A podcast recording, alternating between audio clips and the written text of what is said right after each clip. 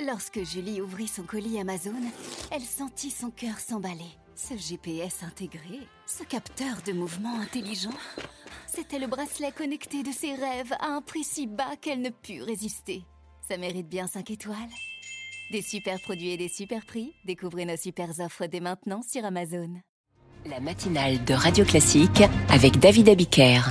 L'éditorial politique avec Guillaume Tabar du lundi au vendredi sur Radio Classique à 8h10 pour être précis, précis comme Guillaume Tabar. Bonjour Guillaume. Bonjour David. La rentrée de Gérald Darmanin, c'était hier à Tourcoing. Elle avait été présentée un peu vite comme une sorte de mise en orbite présidentielle, une vraie fusée. Ce Darmanin, finalement, le ministre de l'Intérieur, s'est-il pas un peu montré plus prudent euh, que prévu dans son allocution? Et si, hein, dans son discours, Gérald Darmanin s'est bien gardé de jouer les frondeurs de l'intérieur ou même de s'émanciper au sein de la Macronie. Pourtant, hein, c'est lui qui, quelques jours avant, avait parlé de 2027 et qui avait laissé entendre que l'exécutif ne s'était pas suffisamment intéressé jusqu'à présent aux classes populaires. Alors bien sûr, sur le fond, il n'a pas changé de position.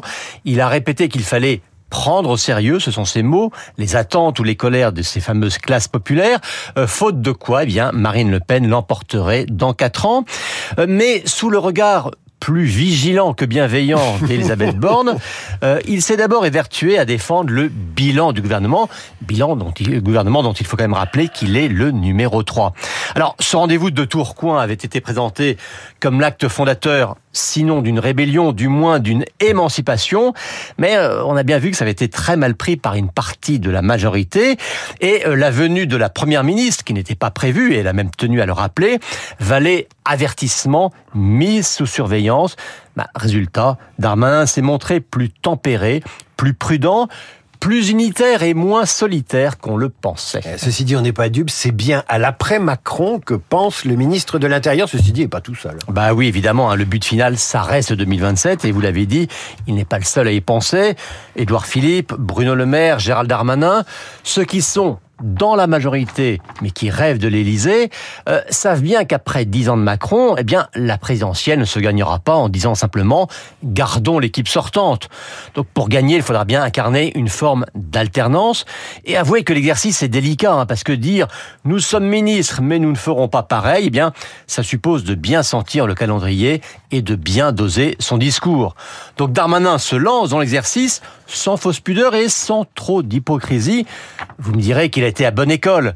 Euh, ses deux mentors, Nicolas Sarkozy, qui a joué la rupture avec Chirac, tout en étant ministre le plus important de ce même Chirac. Et puis Emmanuel Macron, hein, qui, rappelons-le, a défié et finalement empêché François Hollande, tout en étant son ministre de l'économie.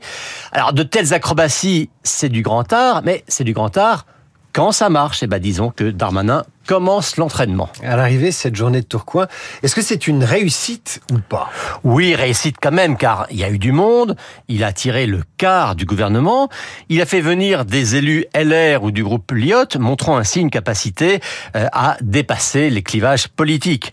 Euh, cela dit, hein, le ministre de l'Intérieur l'a lui-même admis dans son discours, la sécurité est la première des politiques sociales.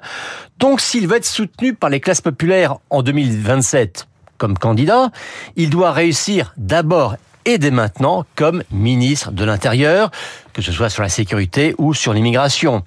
Or, si son volontarisme est reconnu, eh bien, ses résultats, eux, ne le sont pas encore. Et c'est peut-être aussi cela qu'Elisabeth Borne est venue lui rappeler.